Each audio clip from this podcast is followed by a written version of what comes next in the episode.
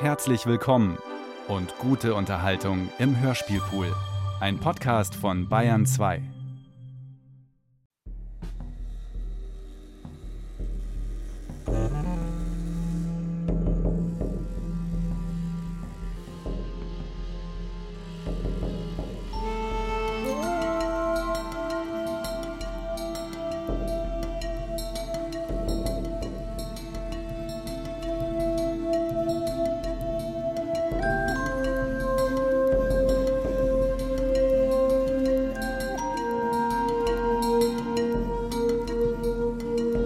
Untergang der Stadt Passau von Karl Amery. Zweiter Teil.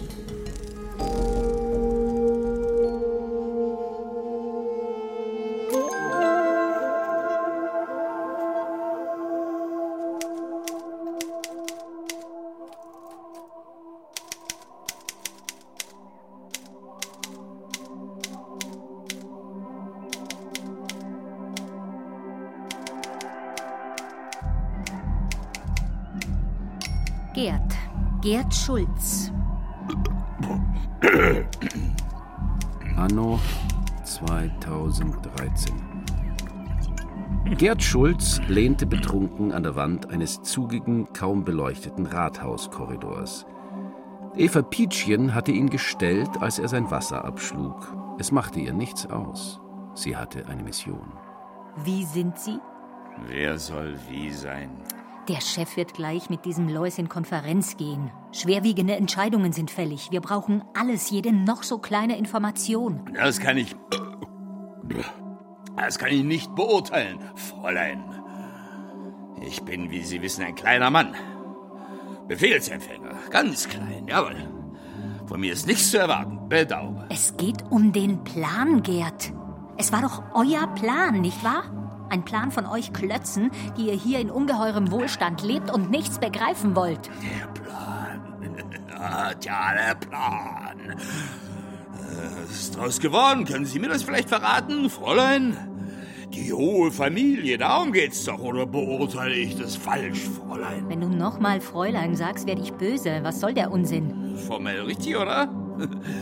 Eva das Fräulein, Eva die Jungfrau. Korrekt. Empfängt nicht. Ich schon. Ich bin auch Befehlsempfänger, sonst nix. Wie soll ich den großen Plan verstehen? Können Sie mir das mal verraten, Fräulein? Oder ist da irgendwo was aufgeschrieben? Wie sich's gehört, ne? Deutlich wie eine leuchtende Laufschrift glitt es durch Eva Pietschens Gehirn. Das Warnsignal Fraktionsbildung. Gerd war kaum mehr als ein Schläger, aber er war ein Mann der ersten Stunde und er machte Schwierigkeiten. Ging alles wieder los. Bakunin, Trotzki und vorher schon Luther, Calvin, Danton. Hör zu, Gerd. Das ist doch alles Unsinn. Ich will doch nur wissen, was du von diesem Lois hältst, ganz persönlich. Persönlich? Persönlich ist er in Ordnung, schwer in Ordnung. Kommandiert zum Beispiel nicht, Fräulein. Muss erst nach Hause, reden mit den Kumpels, jawohl. Persönlich. Persönlich, Fräulein, denke ich, dass an Düssel war, überhaupt herzukommen, jawohl. Damit ihm die hohe Familie die Haut abzieht. Das ist meine Information. Er hat dich agitiert. So ist das also mit dir, Gerd Schulz. Passau ist ein Leuchtturm in der äußersten Nacht und du begreifst es nicht. Bist schon eine Marke, Gerd. Hast du einen Drink für mich? Drink? Jederzeit. Sogar für dich, Mädchen. Tokaj. Hm. Hm? Ja. Was willst du überhaupt wissen? Eigentlich mm, bin ich nur neugierig. Was war dieser Lois vorher? Worauf tippst du? Der, der Schulmeister. Er hat gesagt, du machst keine Schreibfehler auf der Einladung, verstehst du? Schulmeister, ja. Sowas ähnliches. Ähnliches oder mehr? Sie erinnerte sich an das, was die Torwache erzählt hatte. An Adis Berichte. An den kurzen Dialog zwischen ihm und Linda über die verjazzten Fanfarenklänge. Der Mann wusste etwas und er assoziierte schnell und gut. Dabei war er die Karikatur eines Bauernfünfers. Zeichnete er die Karikatur selbst? Danke, Gerd. Nichts zu danken. Und, Fräulein, mich agitiert keiner. Das nur zum Abschied. Gruß an die hohe Familie.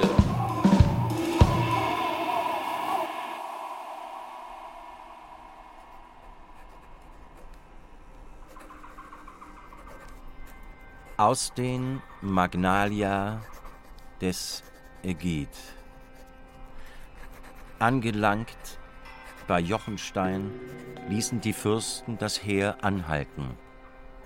Da sprach Marte der Dritte: Sieh, mein Herz ist bewegt, dass es zur Stätte des Ursprungs zurückkehrt.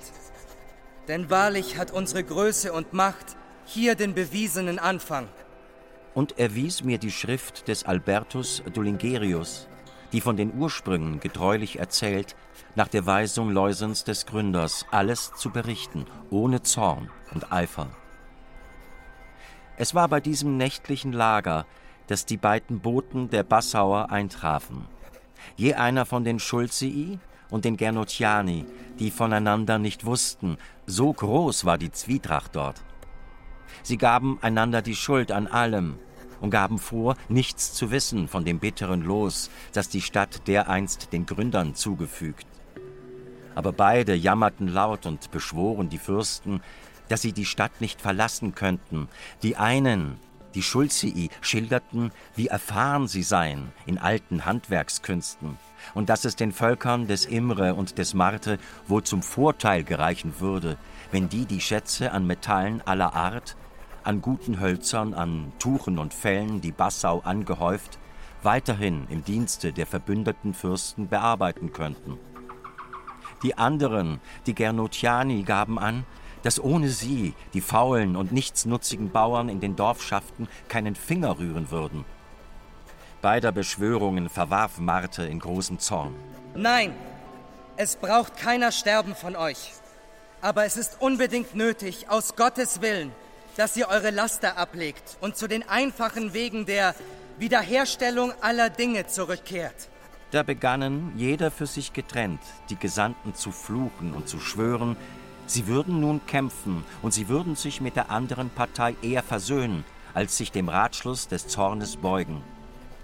Imre, der Herr der vier Rossschweife, wollte sie auspeitschen und aufhängen lassen, aber Marte schickte sie zu den ihren zurück, jeder getrennt für sich. Glaubt mir, Bruder, dies hat nicht viel auf sich. Sie waren zu lang zerklüftet, um nun mit Geschick gemeinsam zu kämpfen. Und so wie es geschah, bewiesen die Ereignisse seine Weisheit.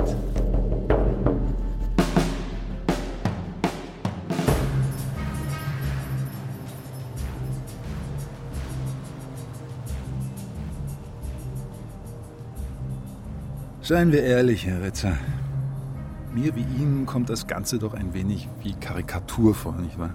Lois saß in einem Sessel von international berühmtem Design vor sich hatte er einen Tumbler stehen, in dem einer der teuersten Cognacs der Welt schwamm.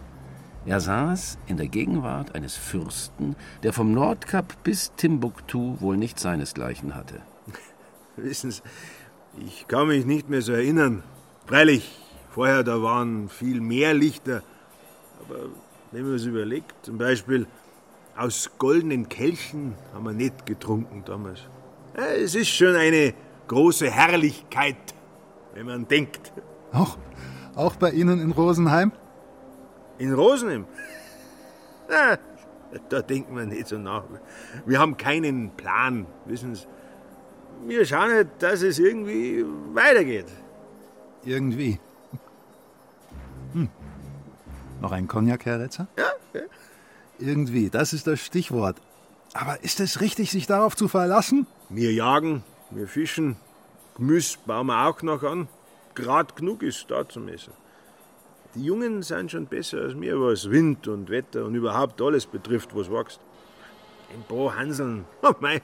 Das nehme ich Ihnen nicht ab. Sie haben doch die Südwanderung erlebt, den großen Exodus. Sie haben doch auch Leute dabei verloren. Wer? Ich? Es sind welche weg, das ist wahr, aber ich hab doch nichts anzuschaffen. Wer weg will, soll weg. Uns gefällt's halt hier. Eben. Und so soll es bleiben. Hören Sie zu. Sie haben die Südwanderung erlebt. Aber das ist nicht das Einzige. Wir haben schon vorher Glück gehabt. Es hätte so vieles schiefgehen können. Warum glauben Sie, haben wir alles angezündet? Hm? Sie haben das doch gehört, oder? Gesehen sogar.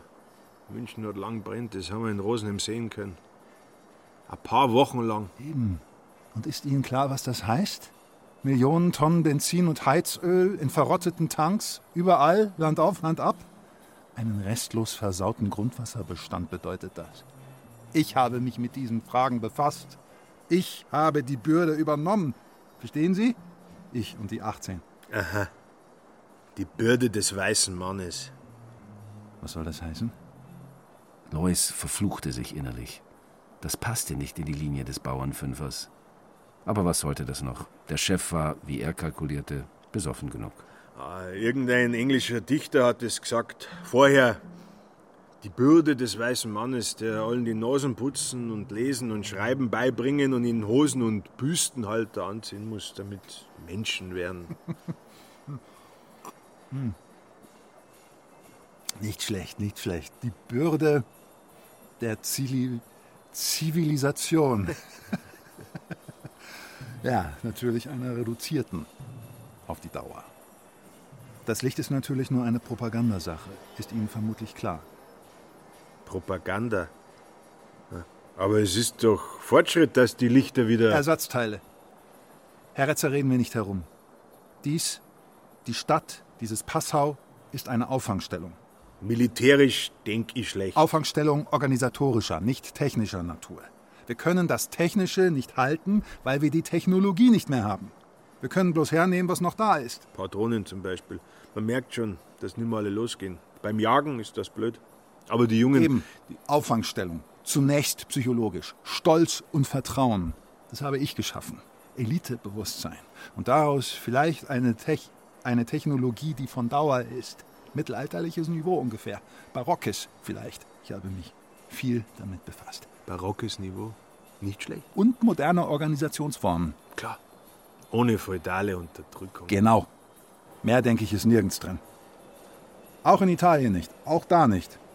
Das Italien da, das macht Ihnen Sorgen. Italien ist meine Hauptsorge. Ich habe mich viel damit befasst. Alles zog da hinunter. Die Geschichte lehrt, dass im Süden die Zivilisation losgeht. Immer. Vielleicht haben wir Jahrhunderte, vielleicht nur eines, schwer zu sagen. Aber dann kommen sie, die Legionen. Von Rom, von, von Florenz, jedenfalls von daher. Man hört nichts davon. Es ist zu früh. Die Menschen leben noch als faule Plünderer vom schwarzen Markt toter Produktion. Es ist noch kein Druck dahinter. Er wird aber kommen. Und wenn der nicht kommt, dann muss man ihn erzeugen. Ganz recht.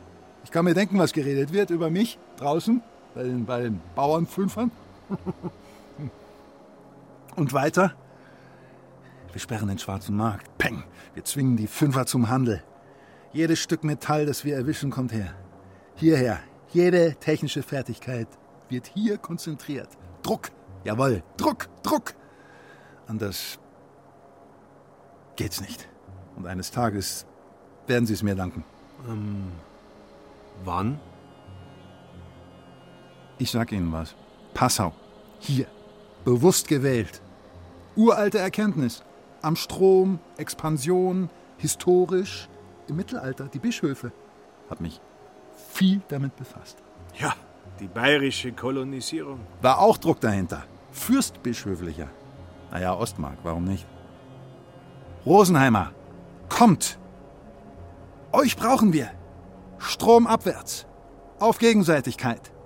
Ihr seid autark, organisiert, bedeutende Fähigkeiten. Wacht nach Osten. Alles Notwendige kommt von hier. Land in Fülle. Und besser als da oben in der Kiesebene und im ähm, Hochmoor. Hm? Ah, so soll das also laufen. Lois drückte mit aller Gewalt sein Grinsen zurück. Gar nicht dumm war das von dem Chef. Den Hauptpunkt, den springenden, bindet man dem Bauernfünfer gar nicht erst auf die Nase.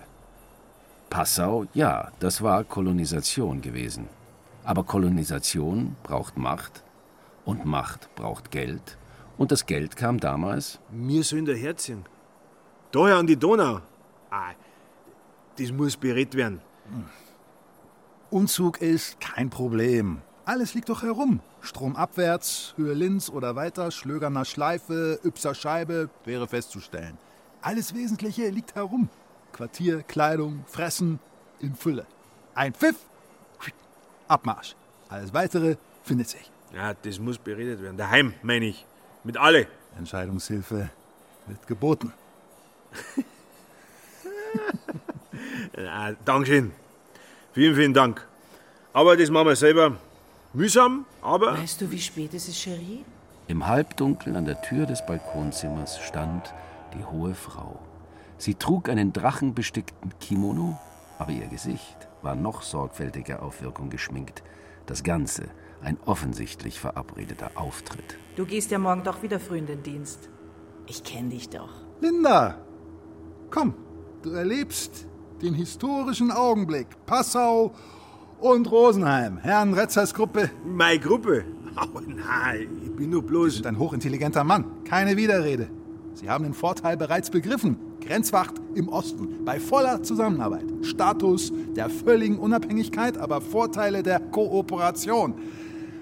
Linda, es ist wirklich spät. Verabschieden wir Herrn Retzer. Ein Page mit Fackel wird sich. Nix da. Ich bin's allein gewohnt. Und dann muss ich noch Dinge. Der Cognac. Und wirklich hochwichtig außerdem. Dankeschön für das Fest. Dem Anlass gerade angemessen. Wir sehen uns. Morgen. Im Büro. Gute Nacht. Gute Nacht, Herr Retzer. Auf Wiedersehen, Herr Retzer. Die hohe Frau reckte ihm eine manikürte Hand hin, die Außenfläche nach oben. Lois staunte, schob dann aber seine braune Pranke unter die weißen Finger und griff herzhaft zu. Die Mundwinkel der Dame schürzten sich schmerzlich nach oben. Küss die Hand, Frau. Und Dankeschön für alles. Empfehlungen an die Kinder. Die Nachtluft war nicht kalt, aber sie tat sehr gut. Schwere goldene Dünste waberten durch Lois Gehirn und entschwanden allmählich zu den Sternen. Es gefiel ihm. Es gehörte zur Politik und die machte auf ihre Weise Spaß. Eigentlich ein armer Hund, der Chef. Dann setzte er seinen Weg zur Traube fort. Der führte um einige Ecken, was auch nicht so schlecht war. Grenzwacht im Osten. so ein alter Schmäh und Entscheidungshilfen. Ja, da verregst. Was soll das sein? Was das sein soll? Der Blutshund, der Verreckte. Und dann fiel ihm ein, was er damit meinte. Und eine große Knochenhand griff eiskalt in sein Hirn, machte es sofort nüchtern. Jetzt musste es schnell gehen. Er fingerte nach der Quittung für die Gewehre, er hatte sie eingesteckt. Richtig, hoffentlich hatte der Chef der Wache am Inntor noch keine Anweisungen gegeben. Sie mussten sofort weg. Sofort. Gut, schön start bleiben. Auf geht's. Weiter müssen wir.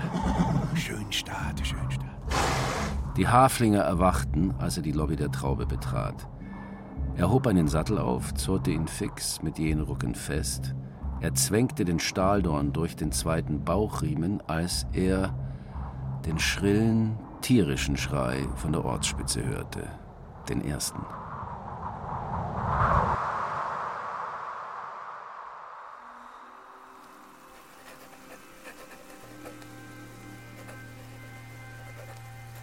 Aus den Magnalia des Ägid.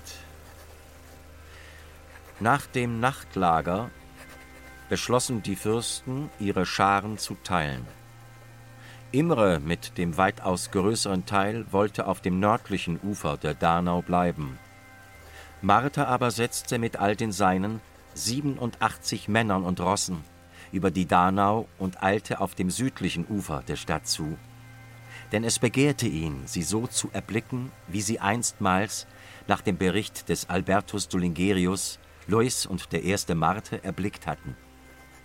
Einige Reiter der Passauer waren auf den Höhen, aber als sie unsere Anzahl erblickten, flohen sie nordwärts auf die Stadt zu und eilten über die große Brücke. Wohlan! Seht hinunter, wie einst mein hochseliger Vorfahr, der erste Marte und sein Ziehvater Lois der Gründer hinunterblickten. Jetzt ist die Stunde, in der wir uns ihrer würdig zeigen können. Jetzt rufen wir zu ihnen um ihren Beistand. Um es mit dem Schlachtruf aus der Tradition der Rosma zu sagen, auf geht's!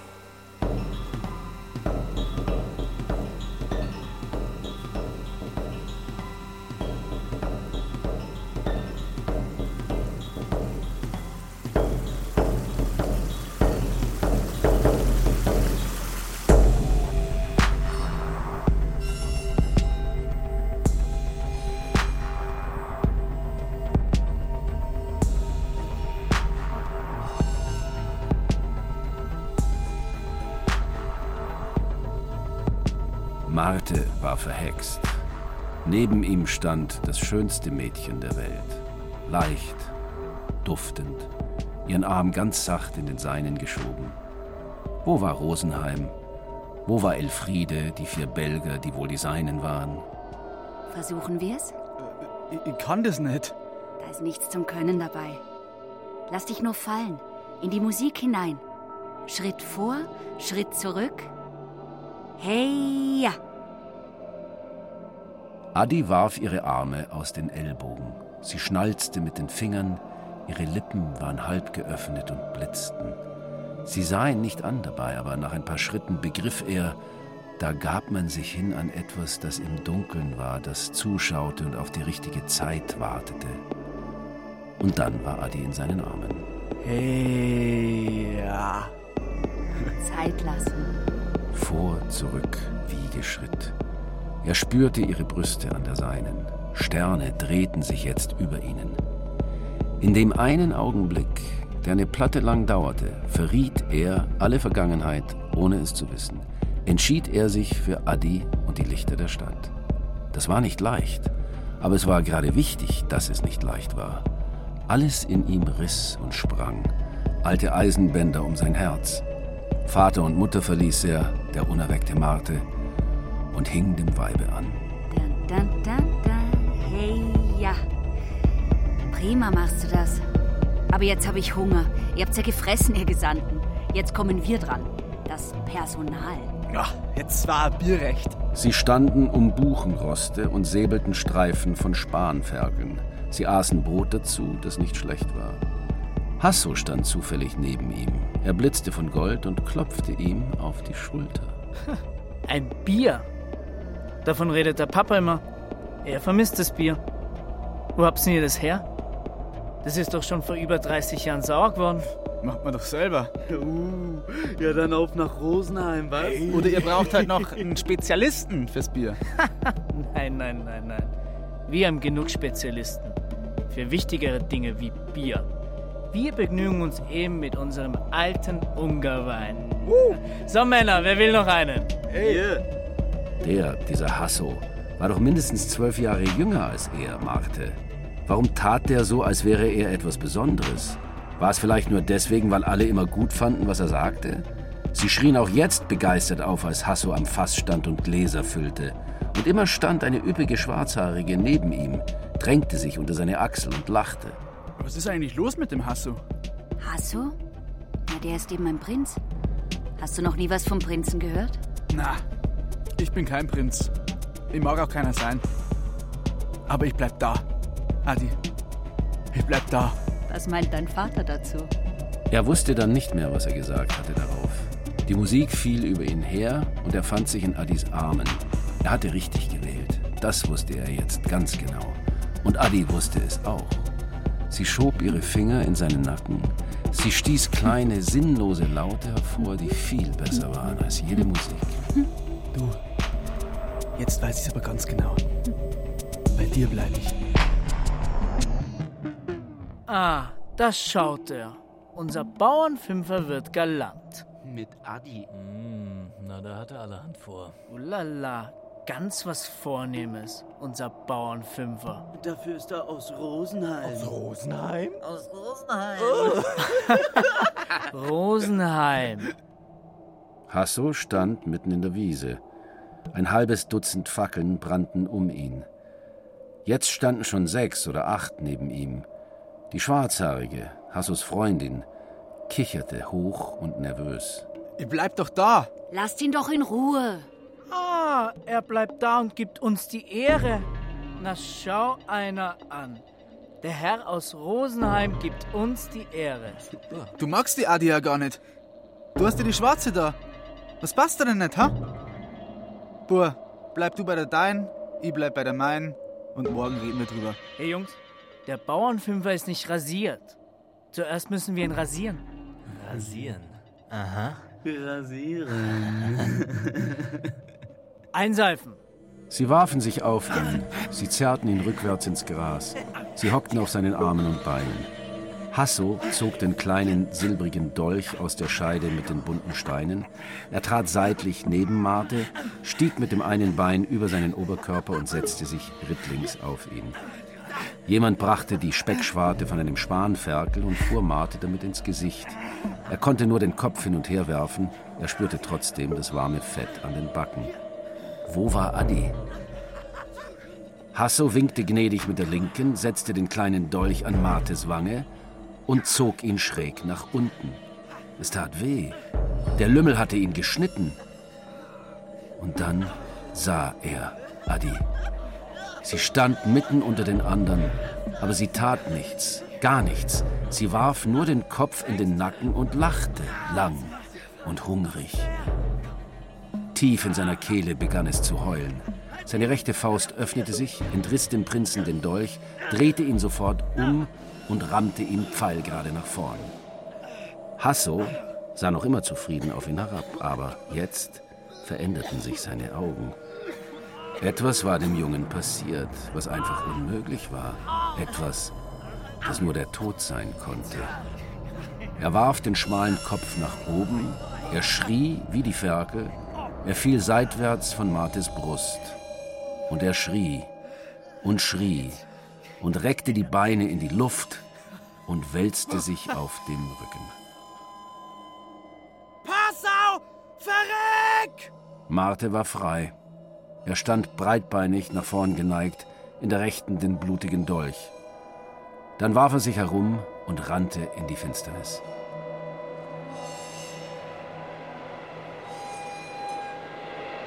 Lois hörte es. Er stand bei seinem Pferd, als er es hörte. Alles geschah in einem einzigen Augenblick. Dass Marte blutend im Gesicht ins Hotel rannte, dass er, Lois, den Griff der langläufigen Pistole in der Satteltasche fühlte, dass er sie herausriss, dass die Gesichter der ersten Verfolger in der Sternennacht sichtbar wurden, dass er, Lois, drei oder viermal hintereinander durchzog, dass sich zwei oder drei nach rückwärts überschlugen, dass die anderen jaulend in die Nacht verschwanden. Auf geht's, Marte! Ich verstehe es nicht. Papa, ich, ich verstehe es nicht. Ich wollte. Weiter geht's! Hey! Ich wollte noch nichts. Die beiden Reiter auf den Pferden schossen aus der Traube. In einer, in einer halben Minute hatten sie den schmalen Durchmesser der Halbinsel durchquert. Trieben sie die Pferde in den Inn, der bleich und reißend dahintrieb. Halb links hinter ihnen heulten schon Wut und Totenklage. Die Stadt rief zu den Waffen, denn Prinz Hasso war tot. Ich verstehe es nicht. Papa, ich, ich verstehe es nicht. Mate! Weiter geht's! Ich hab doch. Ich wollte ihm doch nichts. Hey! Vor ihnen, im bleichen Sternenlicht, stand einer zwischen Büschen. Einer mit einem Pferd und einer Feuerwaffe. Er zeigte ein breites, weißes Gebiss. Er trug eine Art Strumpf, schräg verwegen auf den Kopf gesetzt, und eine Lammfellweste mit den Haaren nach außen. Lois überlegte rasch. Die Pistole war leer. Die Gewehre hatten sie nicht holen können. Sie waren in der Falle. Hé! Miért rohantok? Üldöznek benneteket? You speak English? Uh, Parlez-vous français? Wie Gavaritia Baruski? Govaritle Sebogravacki? Miért rohantok? Üldöznek benneteket? Ungar! Da! Bum, bum, bum! Ja, die da, hinter uns her. Uns, verstehst? Ah, weg! Los, weg, schnell! Du, Name? Imre. Dankeschön, Imre. Du auch weg, schnell, sonst du. Bum, bum, bum, bum. Imre winkte ihnen nach mit einer einzigen Bewegung, während die beiden Fliehenden die kleine Lichtung zu Ross überquerten, den Maria Hilfberg empor.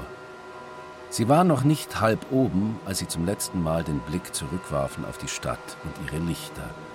Eben kamen acht neue dazu, die Augenpaare von vier gewaltigen Schleppern, die auf das jenseitige Ende der Innbrücke zukrochen. Jetzt sind wir die Hasenmarte. Jetzt heißt es Spurten. Vier Traktoren waren es. Die Stahlspikes griffen und warfen Pflastertrümmer empor.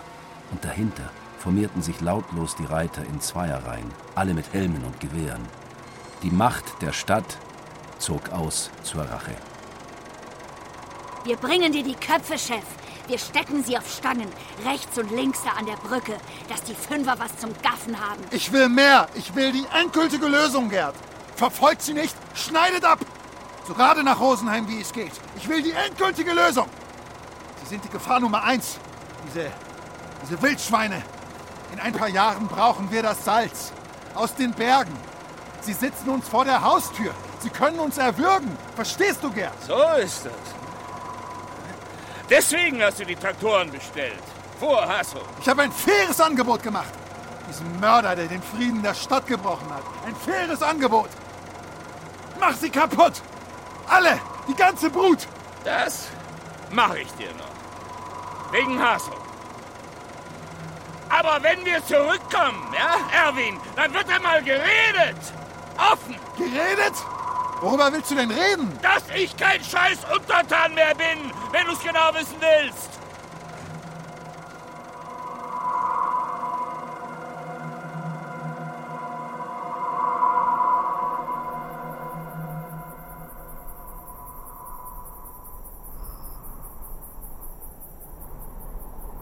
Am zweiten Mittag der Flucht bekam Lois Fieber. Sie saßen zu kurzer Rast an einen Baumstamm gelehnt. Marte sah ihr nicht an. Er hatte ihn seit der Überquerung nicht angesehen. Halbe Stunde, dann müssen wir weiter. Es pressiert, weißt Es pressiert sakrisch. Papa, die erwischen uns nimmer. Ich mach unser Feuer, ich fang dir einen Fisch. Du brauchst doch was mit deiner Hitzen. Und die Rösser brauchen auch eine Ruhe. Du verstehst nix. Gar nix. Du hast einen abgestochen. Auf den Boden haben sie mich geschmissen. Zu viert oder fünft. Und der Herr Prinz hat gesagt, er muss mir rasieren, den Bauernfünfer, sagt er, mit seinem Messerl da. Zwing einem Weib, was? Zwing der Uhr, der Adi. Sag's doch. Die Adi hast ihm ausgespannt. Nix. Er hat's ja gar nicht gewollt. Er, er hat ja andere, ja ganz scharfe. Bloß so, wegen der Hetz haben sie mich hingeschmissen. Zu viert oder fünft. Ich Rindvieh. Dich habe ich mitnehmen müssen, ausgerechnet dich. Ich Rindvieh. Die große Herrlichkeit der Stadt, aber. Weißt du was, Martin? Das ist wurscht. Völlig wurscht. Vielleicht war es sogar. Was hat's denn gemacht, deine Adi, wie sie dich hingeschmissen haben? Hä? Ich hab's nicht mehr gesehen. Nix hat's gemacht. Das Ganze war nur eine Vergnügung. Ein Pläsier mit einem Bauernfünfer. Sei Staat! Hast gehört? Auf der Stelle! Ist so schon so schlimm. Es redet nicht davon, nicht einmal du. Er wird wild, da schau her. Er wird wild, weil ich nicht zartfühlend genug bin. Dabei hat er mir, mir, seinem Vater, die Hauptsache überhaupt nicht erzählt. Ja, schau mich an. Schau mich nur an. Ins Gesicht sag ich's dir, was du mir nicht gesagt hast, ins Gesicht. Dort bleiben hast du wollen. Dort bei den Spezialisten und die Stiefellecker von dem Protzen, dem Chefbei, die Traktoren und die Bauernausräuberer und die treuen Untertanen. Ein Untertan, ein Untertan wollte er werden, mein Herr Sohn, wegen dem Weibstück. Mein Herr Sohn. Martes Kopf sank langsam nach vorn. Dann ließ er sich rückwärts zwischen die Dornenranken fallen. Er weinte wieder offen und ohne Scham. Lois stemmte sich am Baum hoch und beugte sich zitternd über ihn. So geschaut hat's beim Rasieren. Und gelacht hat's. Dass es weißt. Armer Hund. Arme Hund sind wir alle. Und du ein ganz ein Armer.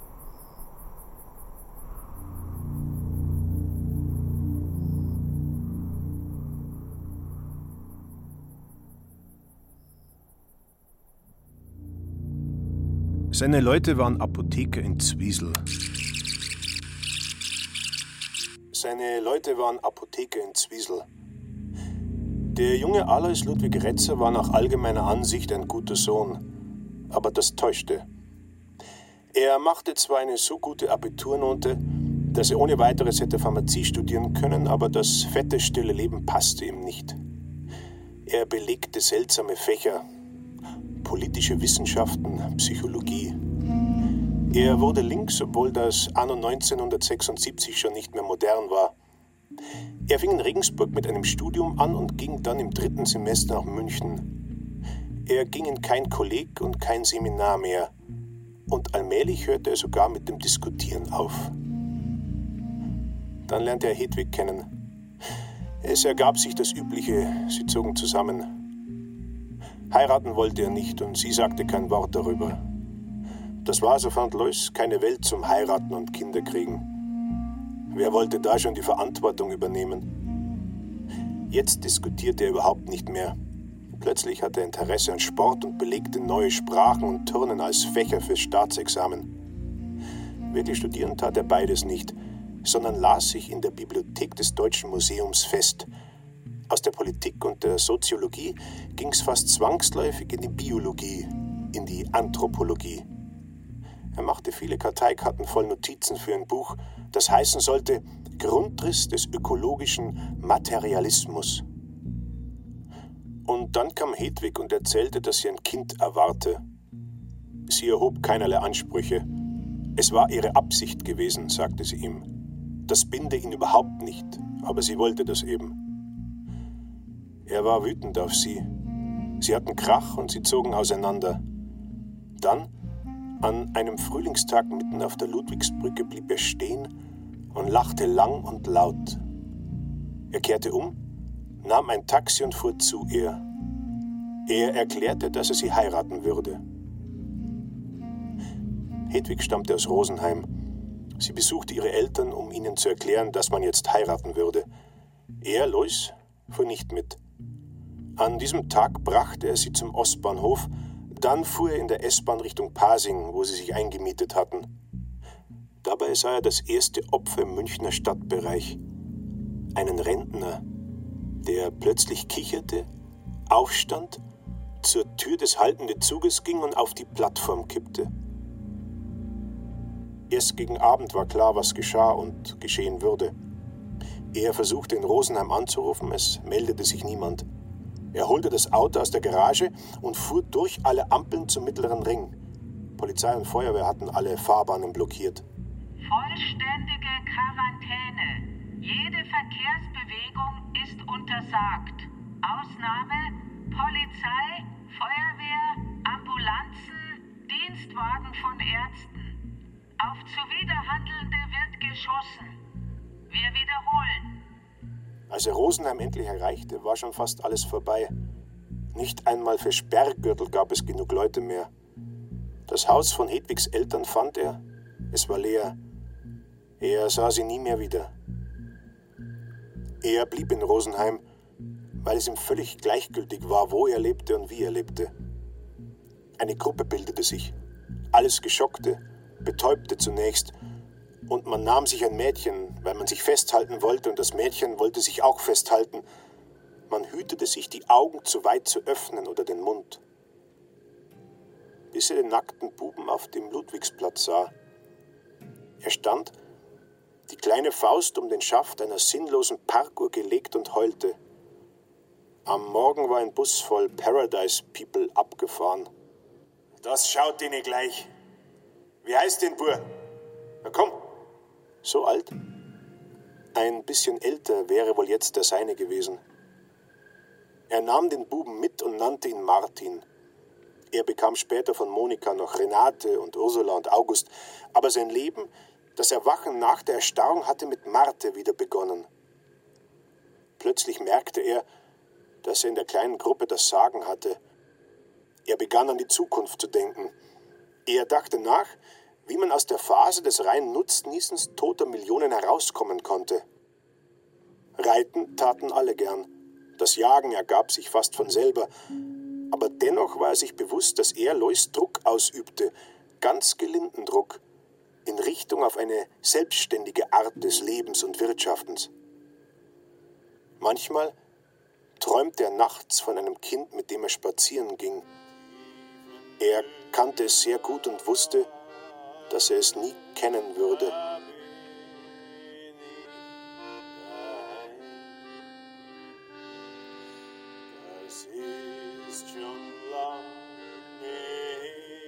Aber alle, die überlebt hatten, trugen diese Scharen von Gespenstern mit sich herum.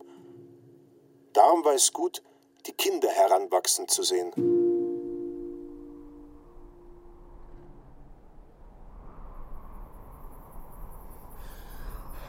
Packen wir's wieder. Wir haben Zeit.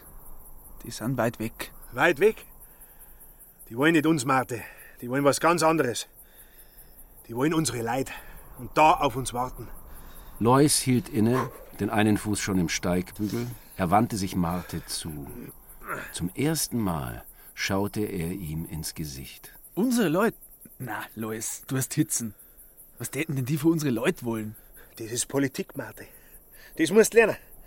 Das ist die ganze verreckte Politik. Das haben wir von der Stadt und von den Lichter. Politik. Denn die Lichter ist ja nichts als Politik, verstehst? Die gingen aus. Bald. Ja, aber die sind doch gerade erst angegangen. Sei stark, ich red. Da läuft ein Radl im Fluss, verstehst? Wie ein Mühlradl. Bloß viel schwieriger. Die kann kein Schmied mehr machen. Aber aus den Radl kommt die Kraft, der Strom fürs Licht, verstehst? Äh, nix verstehst. Und die Radl gingen kaputt. Irgendwann. So kaputt, dass sie keine mehr richten kann. So wie die Patronen manchmal, wenn's nicht losgehen. Ganz genau, Martin. Und wenn die Radl stehen bleiben, geht's Licht wieder aus. Ja, aber warum machen sie dann die Lichter überhaupt an, wenn's dann wieder ausgehen? Wegen uns, Mathe. Wegen so kreuzbrave, blöde Deppen wie uns. Damit sie uns anlocken, verstehst? Damit's heißt die Stadt und ihre Herrlichkeit. Der Chef ist auch nicht blöd, weißt? Mathe, wo kriegen wir das Salz her? Hä? Das, das Salz? Ja, ja, was hat denn das jetzt mit dem Salz zu tun? Denk noch! Ja, aus die Berg holen wir's. Da hat man sie vorher auch schon hergeholt. Eben, aber wir holen's da, verstehst? Wir sitzen vor der Haustür. Und die Passau brauchen's, bald. Wenn nämlich die Lichter ausgehen. Da kann man das Fleisch und das Gemüse nicht mehr frisch halten. Dann braucht man Salz. Viel mehr wie jetzt. Genau.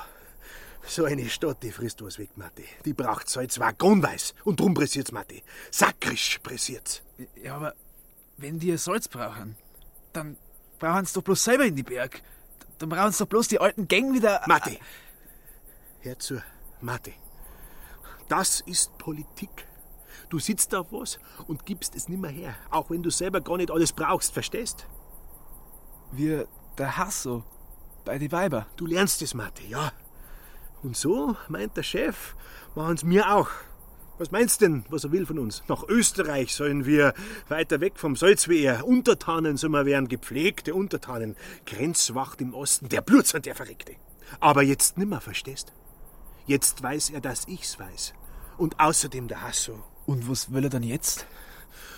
Gut lernst, Matti. Sehr gut. Du wirst ein Chef, Matti. Warum sollst du keiner werden? Wir sind schließlich mittendrin in der Blutspolitik. Was, was will er denn jetzt, Vater? Jetzt? Jetzt will er uns alle umbringen. Alle. Mama Monika, Sonja, die Elfriede, deine vier Bäger. Alle.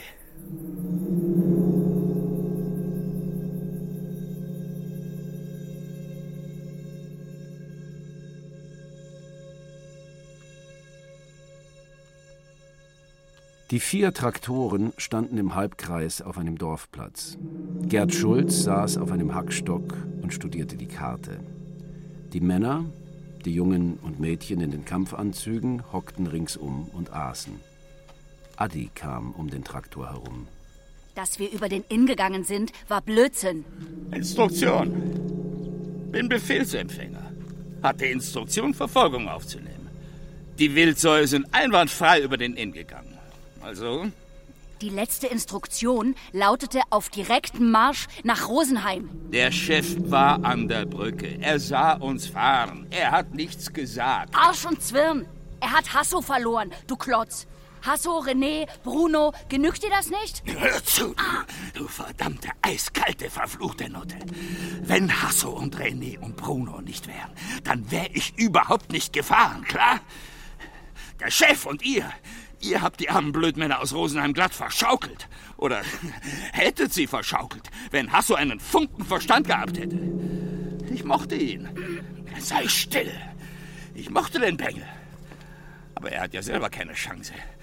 Nie eine gehabt mit dem ganzen Scheißdreck von der hohen Familie. Ich verfolge seine Mörder, klar? Aber ich will keinen Massenmord, klar?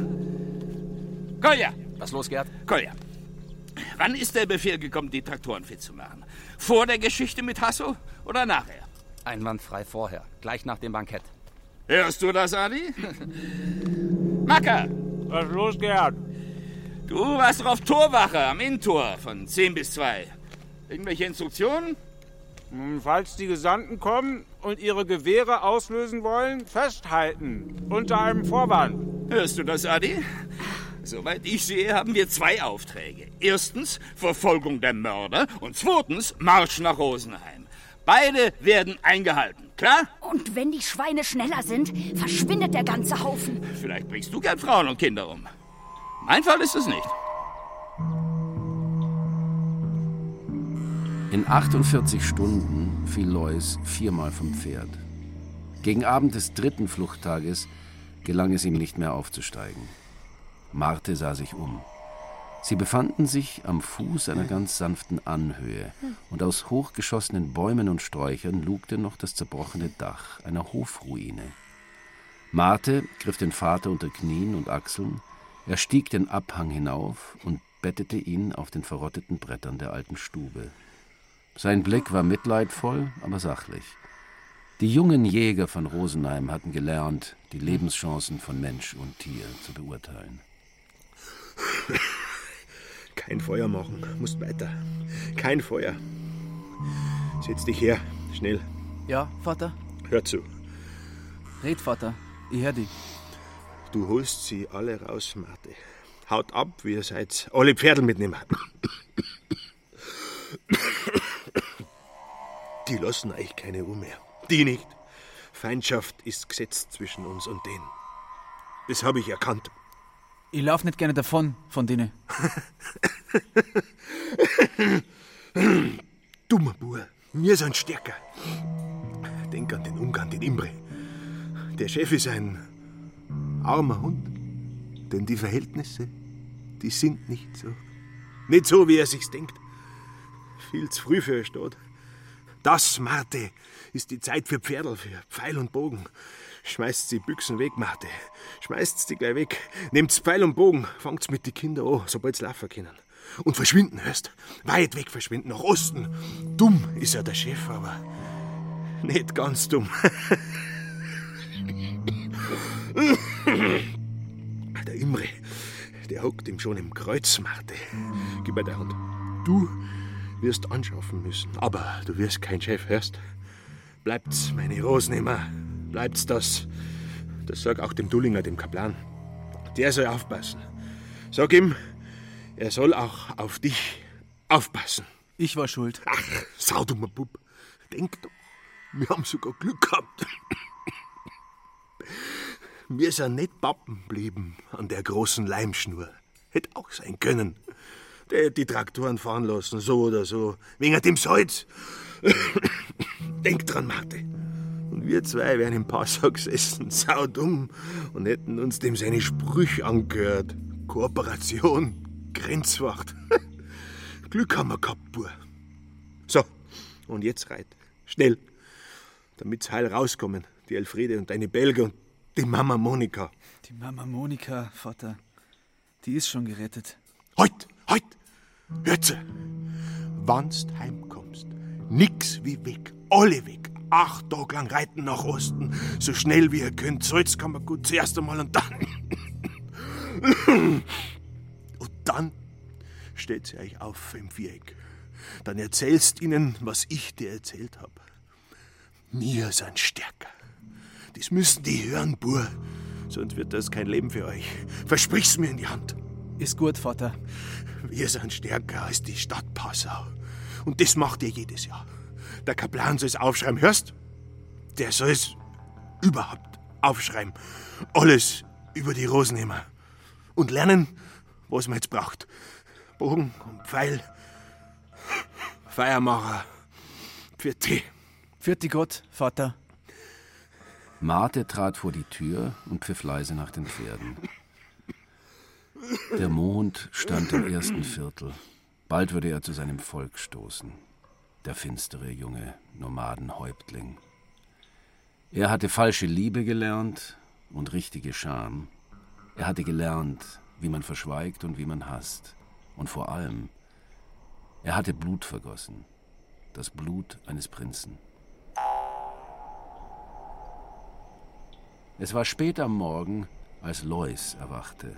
Aus dem Schlaf oder aus der Bewusstlosigkeit. Er wusste es nicht. Es ist eigentlich alles gut gegangen, überlegte er.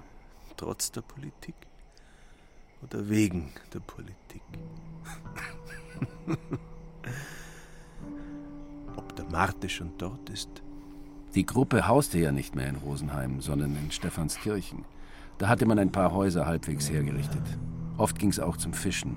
Oft blieb man wochenlang weg zur Jagd im Gamsgebirg. Aber jetzt waren wohl alle da. Der Karl, die Sonja, der Dullinger würden dem Marte entgegenlaufen. Elfriede würde herumrennen wie ein Huhn, aber sie würden folgen. Das war klar. Und die Gruppe würde aufbrechen nach dem Südosten den blau-grünen Bergen entgegen. Feindschaft ist gesetzt zwischen Rosenheim und die Stadt Passau. Feindschaft bis zum Tod. So hat es der sterbende Lois angeordnet, der Weise. Gutes Leben würde es geben, das Volk würde sich vermehren. Und eines Tages, nach drei, vier Generationen sorgfältig gepflegten Hasses, war Bassau dran. Ein fettes Kanickel für Reiter und Bogenschützen. Und da, mitten in seinem friedlichen Sterben, erschrak Lois zutiefst. Er, Alois Retzer, Apothekerssohn aus Zwiesel, hatte das angerichtet. Er hatte eine neue mitteleuropäische Politik eingeleitet und doch eine schändliche alte. Die alte Politik der Wölfe und Schafe, der Tiger und Antilopen. Er war nicht nur klüger gewesen als der Chef, er und Marte hatten nicht nur diesen Hasso umgebracht und zwei oder drei Burschen, sie hatten dafür gesorgt oder würden dafür sorgen, dass noch Dutzende von Passauern umkamen, Hunderte. Dass vielleicht die Lichter wieder endgültig ausgingen, nicht nur die Lichter aus dem lächerlichen kleinen Kraftwerk an der Ilz, sondern die Lichter des relativen Friedens, des respektvollen Beieinanderlebens in weitem Land. Und später, noch viel später, würde dann etwas in den neuen Geschichtsbüchern stehen über Lois, den Anstifter der Gräuel von APP 100 oder 200 oder 300. Der Kaplan zählte jetzt schon so die Jahre. Anus post pestilentiam. Einer blutigen Horde würde sein Schatten voranziehen als Heldenahn, als der Heros, der Mord und Brand und Schändung befahl. Ich muss wieder rufen. Jetzt. Ich muss gesund werden und dem Marte noch. Vielleicht erwische ich sie im Salzkammergut. Und dann sah er auf einmal, dass es nicht mehr ging. Dass er von hier nicht mehr wegkommen würde. Er rollte mit der linken Wange auf den Mantelsack und schloss die Augen. Amen. Amen. Viel war das nicht. Aber wie hätte er es anders machen sollen mit seinen begrenzten Einsichten und seiner begrenzten Liebe zu Marte, dem geschändeten Sohn? Da half wohl nur die Barmherzigkeit.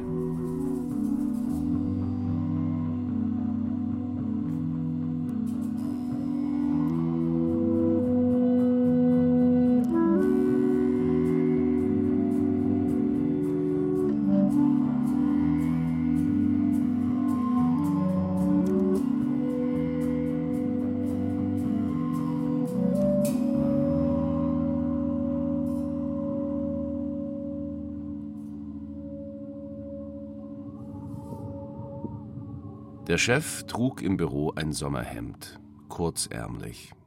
Vielleicht war es seine Art, um den Erdprinzen zu trauern. Vielleicht hatte er beschlossen, dass die Zeit für rituelles Spiel vorbei war. Er hatte sich im Zimmer nebenan ein Feldbett aufschlagen lassen. Lindas kalten Hass, der ihn für Hassos Tod verantwortlich machte, hielt er nicht aus. Bei den offiziellen Trauerfeierlichkeiten würde er wieder formell auftreten, das verstand sich von selbst. Bis dahin aber gab er einer schäbigen Wahrheit den Vorzug. Die schäbige Wahrheit war, vielleicht hatte sich das Ganze trotzdem gelohnt. Wie sonst hätte ich die Truppe dazu bewegen können, eine endgültige Lösung zu vollziehen. Hasso ist mir nie wirklich nahe gestanden. Nicht so nah wie Melissa. Nicht so nah wie Gernot. Ähm, Was ist Pichi? Chef, einer von der Expedition ist da. Ein Kurier. Vorausgeschickt. Kolja.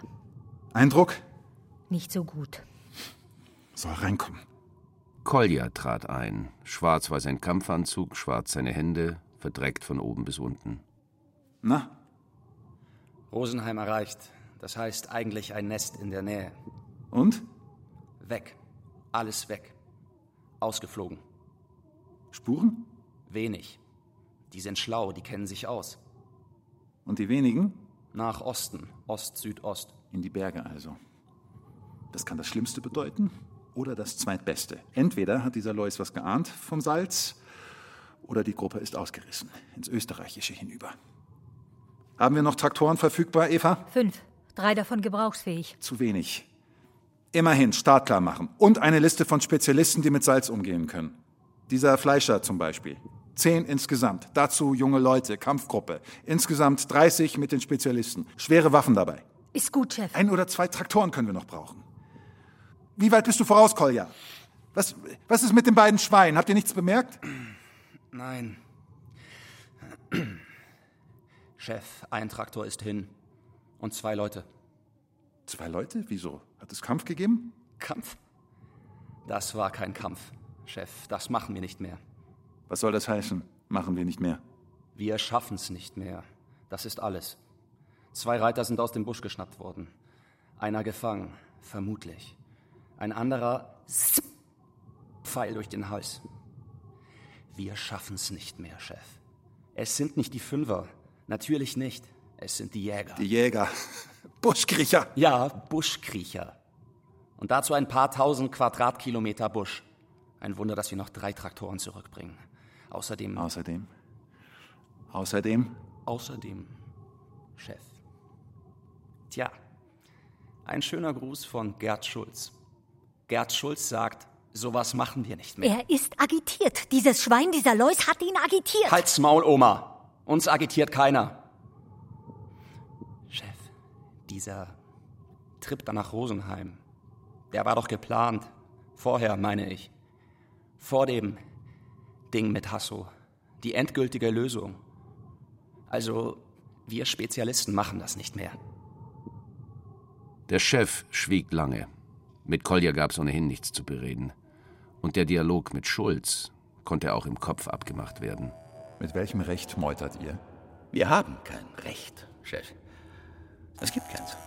Nirgends ist es aufgeschrieben. Kein Stadtrecht, keine Kompetenzen, keine Verfassung. Wisst ihr nicht, dass wir im Krieg stehen? Immer? Jederzeit? Im Krieg gegen die Wildnis? Der einzige Leuchtturm in der Nacht? Ja, Chef. Und das Licht, das haben wir wieder flott gekriegt. Und die Traktoren halten wir im Schuss. Und die Waffen testen wir und die Leitungen haben wir neu verlegt. Wir wollen mitreden, Chef. Weil wir kompetent sind. Ob du das aufschreiben lässt oder nicht. So weit lief der Dialog. Weiter brauchte er nicht zu laufen. Denn er würde noch lang dauern. Sehr lang. Ist gut, Kolja. Kannst abtreten. Kolja verschwand. Der Chef starrte zur Decke. Was wird jetzt kommen? Das Salz, das ist wohl noch zu sichern. Aber die Transportwege, die ganz alten vielleicht, die Flüsse, das ist es. Territorialpolitik, Terrafirma-Politik ist nicht möglich. Noch nicht. Bestenfalls eine Politik wie die der italienischen Signorin des Mittelalters. Ein Umland, das die Ernährung sichert. Im Übrigen Handel. Handel auf dem ältesten Weg des Handels überhaupt, auf dem Wasser. Donau, Salzach, Inn. Kleine Stützpunkte, Beziehungen. Gelegentlich Sicherung eines Metallvorrats in schnellen kleinen Raids. So etwas wie Neokolonialismus. Karthago. Ja, die haben sowas gemacht im westlichen Mittelmeer. Eva? Pichi! Wir müssen eine neue Akte anlegen. IP für innere Politik. Einige Sekunden lang war es still. Dann hörte er ein Geräusch, das er noch nie gehört hatte. Eva Pietschchen weinte laut und unverhohlen.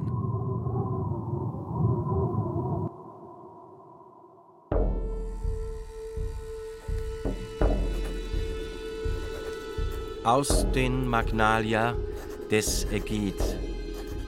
Alle nahmen den Ruf auf und rannten guten Mutes gegen die Stadt von oben an.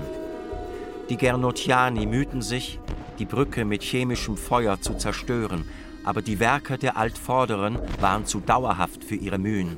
Und so sprengte der dritte Marte allen voran, behende durch den Rauch und die Flammen.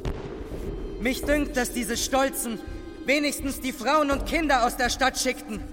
Ich freue mich darüber. Denn insbesondere die Krieger des Imre sind voller Wut und kennen keine Gnade, die diesen auch nicht mehr zukommt. Die Mauern und Wälle, welche die Bassauer aus purer Zwietracht gegeneinander aufgetürmt hatten, waren das Schwerste in diesem Gefecht, denn, um der Wahrheit die Ehre zu geben, die Krieger der Stadt waren keine gefährlichen Feinde für unsere Scharen. Da dieser Bericht wahr ist, muss jetzt eine wundersame Tat der Tapferkeit eines gewissen Feindes erwähnt werden, welcher Hasso von Auersberg hieß. Er war ein junger Fürst der Gernotiani, ja, er war einer der vornehmsten unter ihnen, weil er aus dem berühmten Geschlecht der Ada stammte. Diese Ada war Kepse des Gernot gewesen. Sie hatte ihn behext und für sich und alle ihre Nachkommen hatte sie Namen und Wappen der Auersberg erhalten. Dieser Hasso nun stürmte aus dem Kloster des heiligen Nikolaus zusammen mit einem schönen Mädchen, die wie er ein Schwert schwang. Er rief den Seinen zu, Mut zu fassen und ihm zu folgen, just in dem Augenblick, da sich die unseren schon der Höhe des Domes zuwandten. Diese, von so plötzlichem Ausfall überrascht, ließen die Schar durchbrechen und sie erklomm den vielfach geborstenen Felsen des Domes. Oben angelangt, warfen sie altes Gestein auf die unseren herab. Das Mädchen aber setzte eine Fahne auf, die das Wahrzeichen der Stadt, den Wolf, trug. Und Hasso von Auersperg trat an den Ostrand des Chores und rief mit gewaltiger Stimme den Schulzii zu, die dort vor dem Imre flohen. Und so kam es, dass die letzte Schlacht nicht um die Burgen der Parteien, sondern um den Dom geführt werden musste und dass der Feind zuletzt unter einer Fahne kämpfte. Ich selbst werde mich nie ergeben. Das schulde ich dem Ruhm der Stadt. Aber wohl weiß ich, was es mit diesem Rachefeldzug auf sich hat. Ich, Hasso von Auersperg, muss nun den Ruf meiner Familie retten. Die Feindschaft zwischen der Stadt und den Rosnehmern entstand damals, als der erste Marte aus Eifersucht den Prinzen Hasso erstach und dann mit dem Vater floh. Ada, meine Ahnherrin, konnte den Zorn des damaligen Herrschers so weit besänftigen, dass die Verfolgung nur zaghaft und ohne Wirkung war. Seine eigene Herrschaft verdankt der dritte Marte also nur der Milde unserer großen Ahnherrin. Und dafür soll nun die Stadt Passau untergehen? Lautes Murren und Rufen ward daraufhin unter den Rosnermann laut, über den Hochmut des Hasso, und man sandte Pfeile zu ihm hinauf. Imre und Martha aber traten vor, und sie boten den tapferen freien Abzug, wenn sie nur die Stadt verließen. Und die Krieger, müde des Kampfes, wandten sich fröhlich den Schätzen der umgebenden Stadt zu. Zudem ging man daran, wie angekündigt, die Brandfackel an die Häuser zu legen. In dieser Nacht aber erstieg der dritte Marte allein, eine weiße Fahne in der Hand den Felsen und sprach mit dem Hasso. Und so geschickt tat er dies, dass am nächsten Morgen die Verteidiger des Domes in Ehren abzogen. Dem Hasso und den Seinen wurde erlaubt, nach Hallen in die Berge zu gehen, wo die Salzwerker der Stadt im Schoße des Berges arbeiteten. Er durfte auch seine Schilde mitnehmen, nur der geschundene Wolf wurde ihm nicht erlaubt. Dann aber nach dem Abzug der letzten Gernotiani herrschte lauter Jubel allenthalben, und die Weissagung des Sehers Johannes erfüllte sich. Der Engel greift und bindet Satan gar. Er wirft die alte Schlang in Abgrund, tausend Jahr.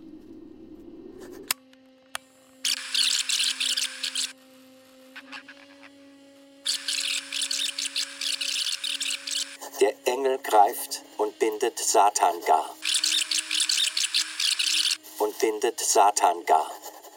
Er wirft die alte Schlang in Abgrund tausend Jahr.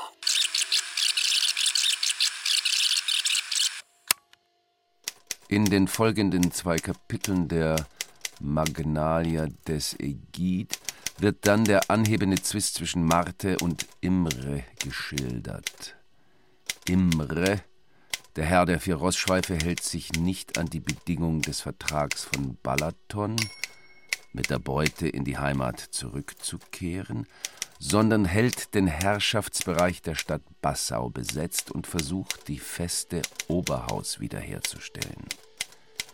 Das folgende Kapitel beginnt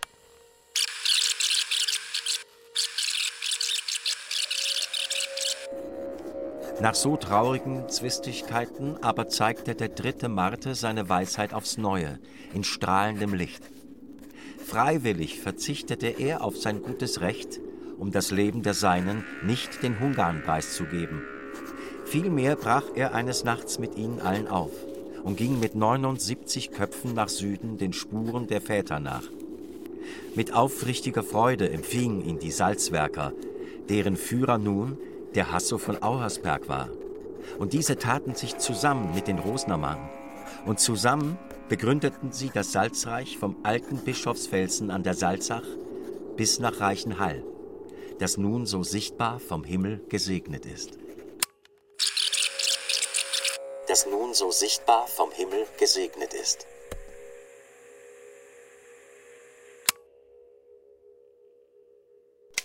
Er selbst übrigens, der Kaplan Egid, wurde Erzdiakon der Metropole Salzburg. Er erhielt als solcher ein 32. aus den Einkünften des Salzberges. Er edierte noch die älteren Chroniken des Albertus Dullingerius und starb alt und hochgeehrt.